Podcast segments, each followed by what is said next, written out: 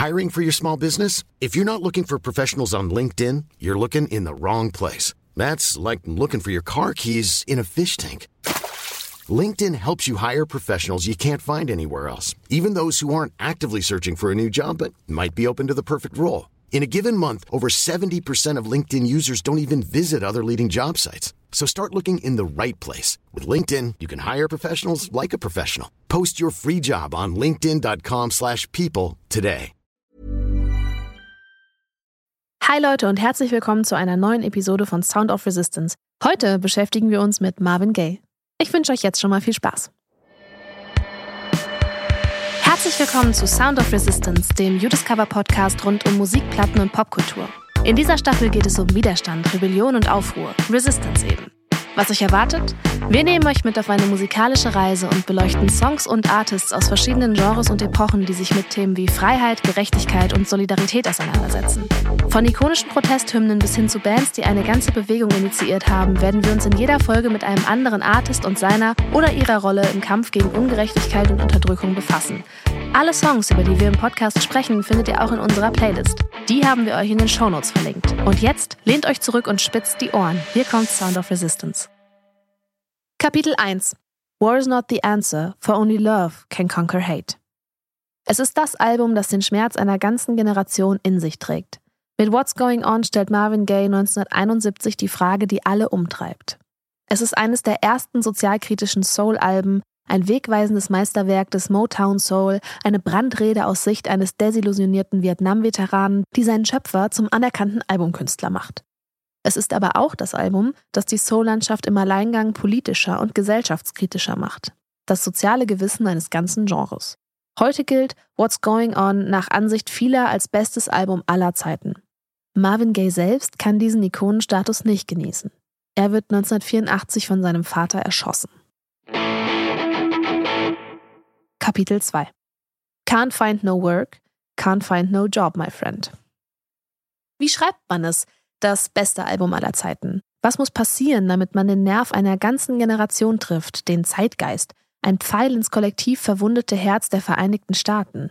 Im Falle von Marvin Gayes elftem Album What's Going On lautet die Antwort, es passiert, weil es gesagt werden muss, weil Baby I'm so blue, Baby I need you einfach nicht mehr so leicht über die Lippen kommt. Zum damaligen Zeitpunkt ist Gay bereits ein etablierter Soul-Künstler, ein rastloser Workaholic, der zehn Platten veröffentlicht und mit I Heard It Through the Grapevine bereits einen millionenschweren Nummer 1 Hit vorgelegt hat. Und das alles ist das Produkt harter Arbeit und jeder Menge Blut, Schweiß und Tränen. Und der besessene Versuch, sich von seinem Vater zu emanzipieren, gehört auch dazu. Schon mit vier Jahren singt Marvin Gaye im Kirchenchor am Klavier begleitet von eben diesem Vater. Die Familie Gay lebt in der Southwest Waterfront, einem der ältesten Bezirke von Washington, D.C. Hier wird Marvin Pence Gay Jr. am 2. April 1939 geboren. Der Familienname hat kein E am Ende, das fügt Marvin später an, um sich von seinem Vater zu distanzieren und die Gerüchte über seine Homosexualität zu entkräften. Es ist eine Umbenennung mit einem tragischen Vorbild. Auch Soul King Sam Cooke hängt das E an den Nachnamen. Und auch er wird jung erschossen.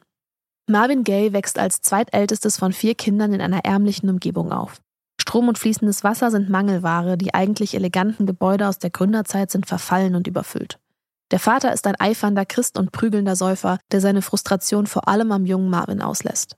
Der sagt mal über diese Zeit, es war, als würde man mit einem König leben, einem sehr schwierigen, launischen, grausamen und allmächtigen König. Ohne den Support seiner Mutter, die ihn tröstet und zum Singen ermutigt, so gesteht er mal, hätte er sich schon als Kind das Leben genommen. Die Musik wird für Marvin Gaye nicht nur zum Zufluchtsort, sondern zur einzigen Exit-Strategy. Wenn er es nur schaffte, ein berühmter Sänger zu werden, dann müsste er nie wieder etwas mit seinem Vater zu tun haben. In der Mittelstufe stellt er die Weichen dafür. Er wird zum Star an der Randall Junior High School und tritt schon in der Oberstufe verschiedenen Gesangsgruppen bei. Den Dippers etwa oder den DC Tones. Die Beziehung zu seinem Vater verschlechtert sich noch mehr. Er fliegt zu Hause raus, schreibt sich mit 17 bei der Air Force ein, wird aber nach nur acht Monaten entlassen. In seinem Zeugnis steht, dass er sich weder an Befehle noch an Autorität gewöhnen kann. Man könnte sagen, perfekte Voraussetzungen für ein Leben als vagabundierender Musiker. Dann beginnt alles mit The Marquis, einer Doo-Wop-Gruppe, die Bo Diddley untersteht. Sie arbeiten als Studiosänger, nehmen auch mal eine Single auf und werden unter anderem von Stars wie Chuck Berry gebucht. Später heißen sie New Moon Glows, aber auch daraus wird nichts. Eine Weihnachtsparty im Haus von Motown-Boss Barry Gordy wird für Marvin Gaye zum Weichensteller für seine Weltkarriere. Er weiß es damals aber noch nicht. Anfangs will er eher ein Jazzer sein, der schwarze Frank Sinatra. Er hält nicht viel von RB. Als seine ersten Veröffentlichungen floppen, muss ein Makeover her. Er bekommt Training in Sachen Bühnenpräsenz, gewöhnt sich mit Mühe an, auf der Bühne die Augen offen zu halten und muss sich gleichzeitig als Session-Drummer ein paar Dollar dazu verdienen, um über Wasser zu bleiben. Und als der Erfolg dann kommt, kommt er richtig. Ab 62 läuft es auf der Bühne und am Singlesmarkt. Mit How Sweet It Is to Be Loved by You knackt er Ende 64 sogar die Top 10. Und ab da geht's richtig rund. Marvin Gaye ist immer häufiger im Fernsehen zu sehen. Seine Duette mit Motown Queen Tammy Terrell machen ihn endgültig zum smoothen R&B-Star. Als bei ihr jedoch ein Gehirntumor diagnostiziert wird und sie ihre Karriere beenden muss, ist Gaye kurz davor, ebenfalls hinzuschmeißen.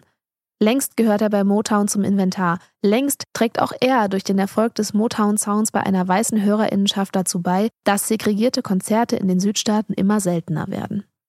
1968 erlebt Marvin Gaye zwei einschneidende Momente, die bisherige Karrierehöhepunkte für ihn sind. Einmal singt er die Nationalhymne im vierten Spiel der 1968 Baseball World Series im Tiger Stadium in Detroit, für viele die ultimativ beste Version des Star Spangled Banner. Und einmal knallt er mit I Heard It Through the Grapevine an die Spitze der Billboard Singlecharts. Genießen kann er das aber nicht so wirklich. Er fühlt sich zusehends wie eine Puppe von Motown-Chef Barry Gordy und dessen Schwester Anna Gordy, mit der er damals verheiratet ist. Nach dem Tod von Tammy Terrell am 16. März 1970 führt das bei einem trauernden und desillusionierten Marvin Gaye zu seltsamen Übersprungshandlungen. Er verfällt in eine tiefe Depression, entwickelt eine ausgewachsene Kokainsucht und bekommt Probleme mit der Steuer. Obwohl er jetzt den Erfolg hat und die ersehnte Emanzipation von seinem Vater, will er wieder die Musik aufgeben. Stattdessen, und das muss man sich mal vorstellen, will er als Spieler beim Footballteam Detroit Lions anheuern. Bis heute ist das eine der beliebtesten Sportgeschichten im Großraum Detroit. Wäre ich nicht Entertainer geworden, wäre ich sicher Profisportler, sagte damals der Detroit Free Press. Ich liebe Baseball und Basketball und habe einen Golfscore um die 80, aber Football ist das einzige, wofür ich ein echtes Gefühl habe. Ich habe den Profis über die Jahre hinweg zugesehen und es wurde ein Teil von mir. Ich habe gelernt, es zu lieben und ich habe das Vertrauen, dass ich spielen kann. Aber das Vertrauen allein reicht wohl nicht, denn es kommt nie zu einer Profikarriere. Dafür führt es zu einer spannenden Randnotiz rund um sein noch schlummerndes Meisterwerk What's Going On. Mel Farr und Lam Barney von den Detroit Lions werden seine Freunde und sind im Titeltrack des Albums zu hören. Dafür bekommen beide sogar eine goldene Schallplatte. Das haben auch nicht viele Footballer, würde ich sagen. Nach seiner Karriere als Profisportler, die scheitert, ehe sie beginnt, besinnt sich Marvin Gaye auf das, was ihm offensichtlich doch am meisten liegt, die Musik. Und schon mit seinem nächsten Album wird er die Welt für immer verändern. Kapitel 3 Hey, Brother, what's happening? Der spannendste Teil von Marvin Gayes Karriere beginnt irgendwann 1970. Zu einer Zeit, in der er noch eine Weile bequem auf der Erfolgswelle von I Heard It Through the Grapevine weitersurfen könnte, verwandelt sich Gay vom Soul-Crooner zum musikalischen Aktivisten. I Heard It Through the Grapevine mag zwischendrin mal die erfolgreichste Motown-Single aller Zeiten gewesen sein, aber insbesondere die Erlebnisse seines Bruders während dessen dreijährigen Aufenthalts in Vietnam und die zunehmende Polizeigewalt vornehmlich an schwarzen BürgerInnen rütteln etwas in ihm wach, das wahrscheinlich schon immer da war, aber jetzt erst zum Vorschein kommt. Armut und Unterdrückung erfährt Marvin Gaye seit frühen Kindertagen. Das Leben in einem schwarzen Ghetto in einer Stadt, die Menschen wie ihn vergessen hat. Die Brutalität des Vaters ließ gesamtgesellschaftliche Zusammenhänge aber eher in den Hintergrund treten. Das ändert sich, als er auf Ronaldo Obi Benson trifft. Der erlebt am 15. Mai 1969 einen besonders heftigen Fall von Polizeigewalt, als hunderte Polizisten mit Schlagstöcken eine Demonstration für die Nutzung eines Parks beenden. Ein Ereignis, das als Bloody Thursday in die Geschichte eingehen wird. Über 100 Menschen kommen ins Krankenhaus. Ein Zuschauer wird von einem Schuss getötet. Angewidert und entsetzt schreibt der Sänger der Four Tops gemeinsam mit Motown-Texter Al Cleveland einen Song über diese Vorgänge, der die Verwirrung und den Schmerz dieser und zahlloser ähnlicher Ereignisse einfangen soll. Später wird er sich so daran erinnern. Als ich das sah, fragte ich mich, was geht hier vor, was passiert hier? Eine Frage führt zur nächsten. Warum schicken sie Kinder weit weg von ihren Familien nach Übersee? Warum greifen sie ihre eigenen Kinder auf der Straße an? Bensons Band lehnt den Song ab, weil er für sie ein Protestlied ist. Sowas fasst man in Soul-Kreisen nicht an. Auch bei Motown ist das damals praktisch undenkbar. Bei einem Golfmatch bietet er den Song dennoch mal Marvin Gaye an. Was man ebenso macht beim Caddy-Fahren. Gay will ihn zunächst auch nicht für sich, lässt sich dann aber von Benson überzeugen. Denn irgendwas macht das Lied mit ihm. Es legt seinen Finger dorthin, wo auch der desillusionierte Soulstar gerade sucht. Auch er macht sich Sorgen um die USA, tief gezeichnet von den Briefen, die sein Bruder aus Vietnam schickt, aber auch vom erniedrigenden Umgang mit heimgekehrten Veteranen, von Rassismus und Umweltverschmutzung. Er trägt schon länger eine verwundete Seele mit sich herum, aber er weiß nicht, wie er sie heilen kann. Das alles sind keine neuen Gedanken für ihn. Schon seit der Watts-Aufruhr im Sommer 65, als Los Angeles wegen schwerer Unruhen zu einem Bürgerkriegsgebiet wird, zweifelt Gay seine Rolle als Crooner an. Wie soll ich weiter Liebeslieder singen, wenn die Welt um mich herum explodiert? fragte sich bereits damals. Bei Motown Chapo Barry Gordy beißt er dann natürlich auf Granit. Seine Artists sollen nette kleine Songs singen, gerne ein wenig sinnlich oder mit einem gebrochenen Herzen. Ein politisches Lied oder ein politisches Album ausgeschlossen. Marvin, mach dich nicht lächerlich. So soll Gordy auf Gays initialen Wunsch, ein Protestalbum zu machen, reagiert haben. Das geht wirklich zu weit. Letztlich sind es die erschütternden Gespräche mit seinem Bruder Frankie, die What's Going On überhaupt erst ermöglichen sollen. Nächtelang unterhalten sie sich über die Gräuel des Krieges.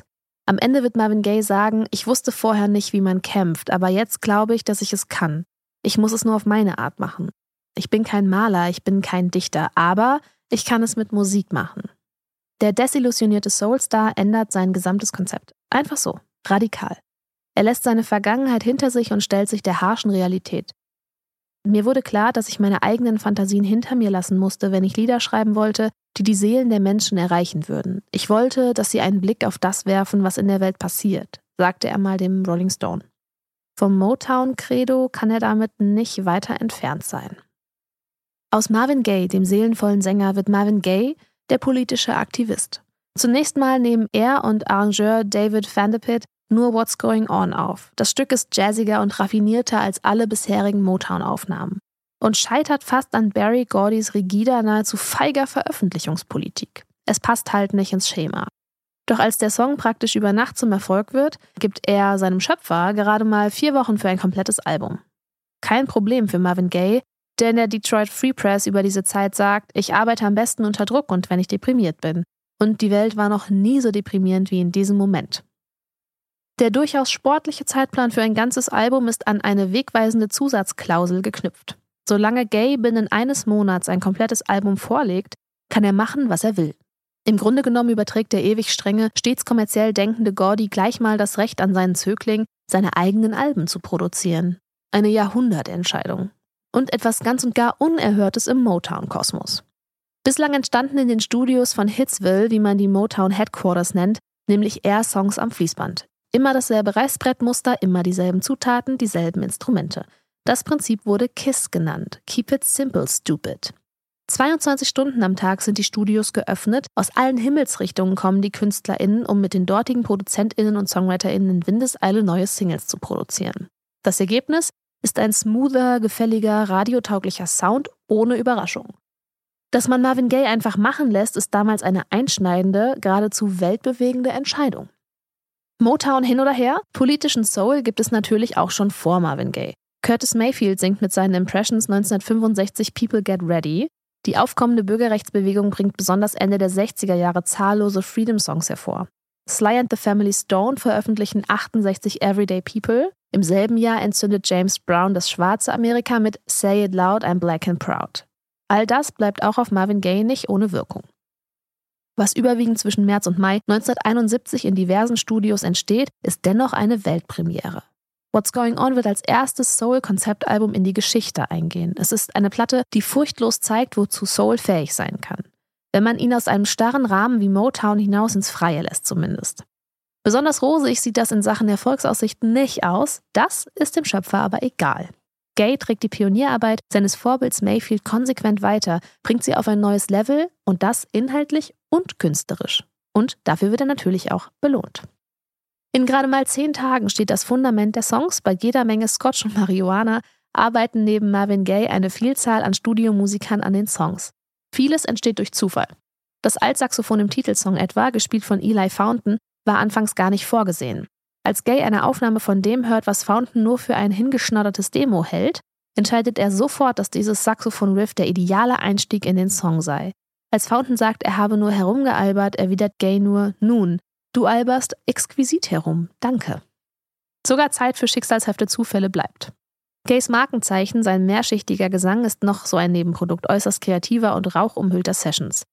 Anfangs ist es ein Versehen der Toningenieure Steve Smith und Kenneth Sands, dass sie in den verschiedenen Schichten aufzeichnen. Eigentlich sollen sie Marvin Gaye die zwei Gesangstakes von What's Going On bringen, um zu entscheiden, welcher der bessere ist. Stattdessen mischen sie die beiden unabsichtlich zusammen, was Gay aber sofort begeistert. Am 21. Mai 1971 erscheinen neun Songs, die die Menschen seit über 50 Jahren bewegen, beeinflussen und prägen. In einem Fernsehinterview von 1983 sagt Marvin Gaye über die Entstehung, es gab eine große Unruhe in den USA, während wir dieses Album in die Welt brachten. Der Vietnamkrieg, Jugendliche, die auf offener Straße erschossen wurden. Bei Motown war das eine sehr schwierige Zeit für mich, weil ich etwas anderes wollte, weil ich mehr kreative Kontrolle wollte. Ich kann mich gar nicht mehr so genau an die Entstehung des Albums erinnern, aber es hatte etwas Himmlisches. Ich war in einer anderen Dimension. Nun, nur dieses eine Album, mehr braucht es nicht, um vom Motown-Säusler zum Soul-Poeten zu werden. In einer Zeit, in der schwarze Musik immer noch überwiegend auf Singles beschränkt ist, während die Beatles bereits Sgt. Pepper oder Bob Dylan Blond und Blond veröffentlicht haben, ist What's Going On ein Urknall, der Beginn einer neuen Zeitrechnung. Wie damals, als die Beatles urplötzlich mit Rubber Soul begeistern, ist die Transformation des Marvin Gaye überraschend, überwältigend und ohne Vorwarnung. Das Album wird zum sofortigen Erfolg. Eigentlich erstaunlich für diese Ansammlung von neun Stücken ineinanderfließend ohne Pause, eher Stream of Consciousness als klassische Soulplatte. Die Songs sind nicht mal unbedingt der Radioformel treu geblieben, sondern sie erinnern an eine Suite in der klassischen Musik, voller Chöre, Streicher, Bläser und wiederkehrender Motive. Ein psychedelisches Soul-Narrativ mit der üppigen Dichte einer Phil Spector-Produktion. Gay singt zu seiner Generation über die Probleme, über die zu dieser Zeit niemand sprechen will. Und auch 50 Jahre später haben sie nichts von ihrer Relevanz eingebüßt. Selbst mit dem Albumcover geht Marvin Gaye neue Wege. Er blickt in die Ferne, gedankenvoll, sorgenvoll, den Kragen wie in schlechtem Wetter hochgeschlagen. Ausgedacht hat sich das Motiv Curtis McNair, fotografiert hat es Jim Handon. Ich konnte sehen, wie emotional Marvin in Bezug auf die Essenz des Albums war und ich wollte das wiedergeben, so sagt McNair 2008 der Bostoner Zeitung The Bay State Banner. Wir hatten 100 Dias mit Fotografien von Jim Hannon und ich wählte dieses Bild aus, auf dem der Schneeregen sein Haar weiß färbt, dazu die Feuchtigkeit auf seinem Trenchcoat und dieser wunderbare Ausdruck auf seinem Gesicht. Ich fand, dass all das die Dramatik noch verstärkte. Kapitel 4 Oh, things ain't what they used to be. Es ist praktisch unmöglich, einzelne Songs aus diesem kohärenten Werk herauszustellen. Es gehört zusammen, es ist ein 35-minütiges Monument, dem am Stück gelauscht werden muss. Manchmal braucht es eben nicht länger, um die Welt für immer zu verändern. Ein paar Jahre nach dem Summer of Love in San Francisco, der die Rockmusik politisch machte und ein Stück weit radikalisierte, zieht der Soul nach. Und es ist tragischerweise immer noch derselbe Krieg, gegen den Marvin Gaye ansingt. Noch immer führt Richard Nixon seinen verheerenden Feldzug, der so viele Soldaten und Zivilistinnen das Leben kostet. Das schwarze Amerika kämpft immer noch um Gleichberechtigung und leidet unter Unterdrückung und Polizeigewalt. Der Krieg hat das Land wirtschaftlich stark geschwächt. What's Going On erzählt von all dem, legt seinen Finger in jede noch so schmerzende Wunde. Krieg, Rassismus, Umweltverschmutzung, Drogen, Kinderrechte. Marvin Gayes Rundumschlag lässt nichts aus. Besonders bemerkenswert, noch zwei Jahre zuvor sang er noch inbrünstig Baby, I Need Your Loving. Ganz am Anfang des Liederzyklus steht der Titeltrack, die Nummer also, die das ganze Album überhaupt erst ermöglichte. You see, War is not the answer, for only love can conquer hate. Die Ouvertüre ist eine der ganz großen Hymnen der schwarzen Musik, verwöhnt von einem sensationellen Basslick, das James Jameson nach einer Flasche Metaxa im Liegen einspielt. Eine seiner besten Gesangsleistungen ist außerdem ein poetisches Plädoyer für Gerechtigkeit, ein Friedensgebet. Motown-Strippenzieher Barry Gordy ist wenig beeindruckt davon. Als er den Song das erste Mal hört, weigert er sich, ihn zu veröffentlichen. Er sei das Schlimmste, das ich jemals in meinem Leben gehört habe, soll er gesagt haben. Die Single wird ohne sein Wissen veröffentlicht und verkauft sich in kürzester Zeit 200.000 Mal. Ich würde sagen, da hat sich jemand ordentlich verschätzt. Gleich im nächsten Song What's Happening, Brother schlüpft Marvin Gaye in die Rolle seines Bruders und somit in die Haut jedes traumatisierten und desillusionierten Vietnam-Veteranen, der in der Heimat eben nicht wie ein strahlender Held empfangen wurde und jetzt um seine Existenz bangen muss. Alltägliche Beobachtungen über die Veränderungen in der eigenen Hut treffen hier auf schmerzhafte Wahrheiten. Can't find no work, can't find no job, my friend. Money is tighter than it's ever been.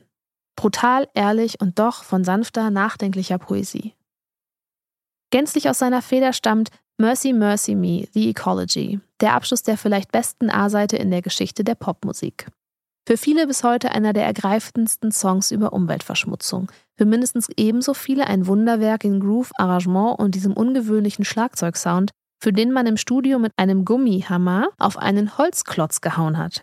Gerüchteweise soll Barry Gordy von Motown damals nicht gewusst haben, was Ecology, also Ökologie, überhaupt bedeutet. Der Liederzyklus endet mit dem klagenden Inner City Blues Make Me Wanna Holler.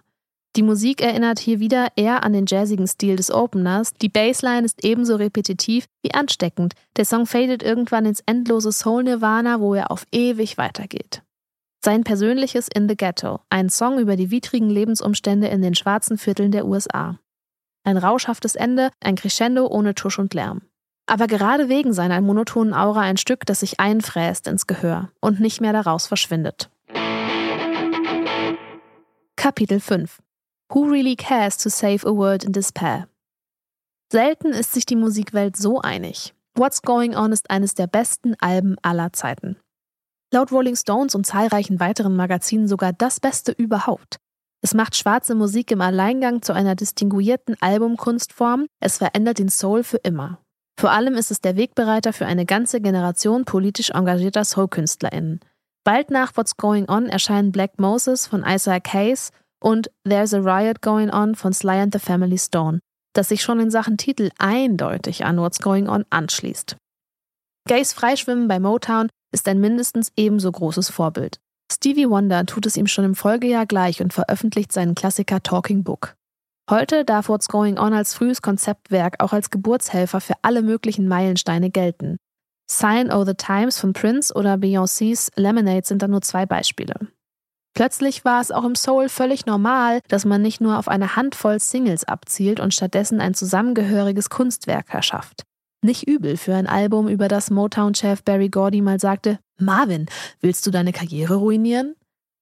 Bezeichnenderweise ist und bleibt es Marvin Gayes einziges präzises politisches Statement. Schon 1973 bringt er mit Let's Get It On eines der sexuell aufgeladensten Alben aller Zeiten in die Schlafzimmer Amerikas. An der politischen Front würde für ihn Stevie Wonder übernehmen. Die Klasse von What's Going On bleibt davon natürlich unberührt. John Legend sagt über dieses Album mal, es sei die Stimme des schwarzen Amerikas, die sagt, dass wir nicht immer auf Kommando für euch lächeln können. Wenige Wochen nach Erscheinen von What's Going On nimmt John Lennon Imagine auf. Es ist nicht sein erster politisch motivierter Song. Aber die Botschaft von Marvin Gaye wird doch ihm nicht unbekannt gewesen sein.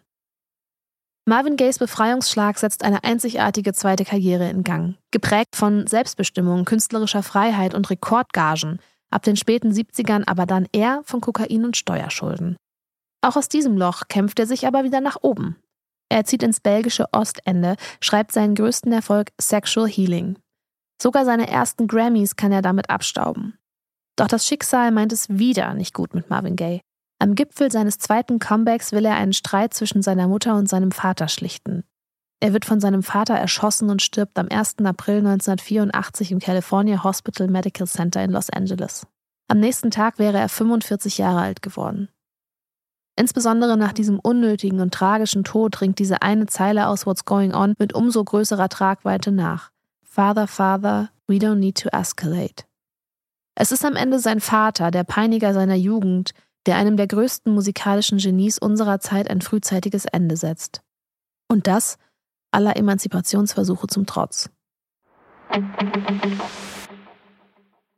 Das war's auch schon mit Episode 5 von Sound of Resistance, dem Judiscover Podcast rund um Musik, Platten und Popkultur. Ich hoffe, wir konnten euch ein paar neue spannende Facts vermitteln und ihr hattet eine gute Zeit mit uns. Wie gewohnt findet ihr die Playlist zu dem Podcast in den Show Notes, wenn ihr euch da nochmal die legendären Songs ganz in Ruhe anhören wollt, über die wir hier heute gesprochen haben.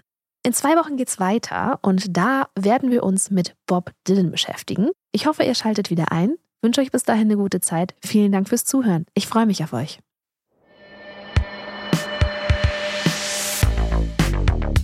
Sound of Resistance ist ein Judiscover-Podcast über Musik, Platten und Popkultur.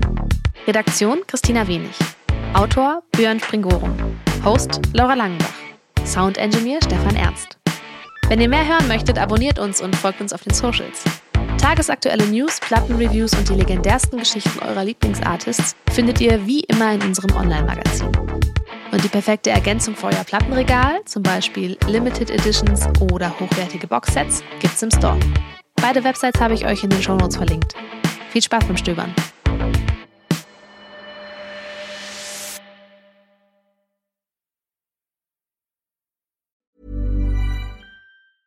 Hey, it's Paige DeSorbo from Giggly Squad. High quality fashion without the price tag. Say hello to Quince. I'm snagging high-end essentials like cozy cashmere sweaters, sleek leather jackets, fine jewelry, and so much more. With Quince being 50 to 80% less than similar brands. And they partner with factories that prioritize safe, ethical, and responsible manufacturing. I love that. Luxury quality within reach. Go to quince.com slash style to get free shipping and 365 day returns on your next order. Quince.com slash style.